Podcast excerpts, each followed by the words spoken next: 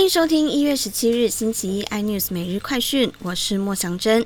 新型肺炎疫情持续扩大，今天本土病例再新增十七例，创今年以来单日新高纪录。其中有十四例和西体染疫有关。确诊个案中有员工也有顾客，境外一入则新增了四十八例。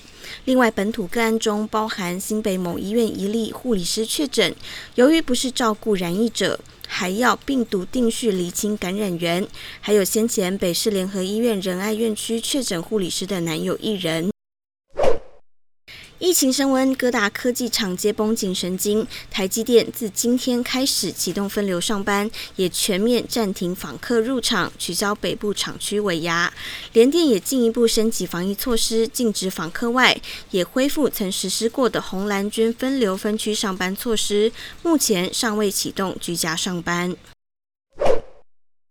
德国生技公司 BioNTech 主导研发的 BNT 辉瑞疫苗在全球大卖。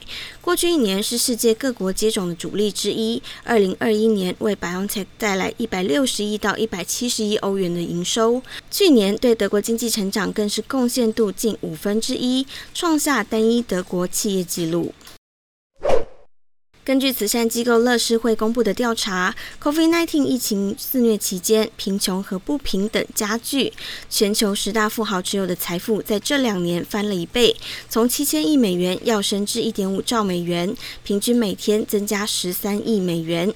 他们的财富比全球最贫穷的三十一亿人所持有的总和还要多。这场大流行病已经使一点六亿人陷入贫困，非白人、少数民族和妇女首当其冲。更多新闻内容，请锁定有线电视四八八八 MOD 五零四三立财经台 iNews，或上 YouTube 搜寻三立 iNews。感谢台湾最大 Podcast 公司声浪技术支持。你也可以在 Google、Apple、Spotify、KKBox 收听最新 iNews 每日快讯。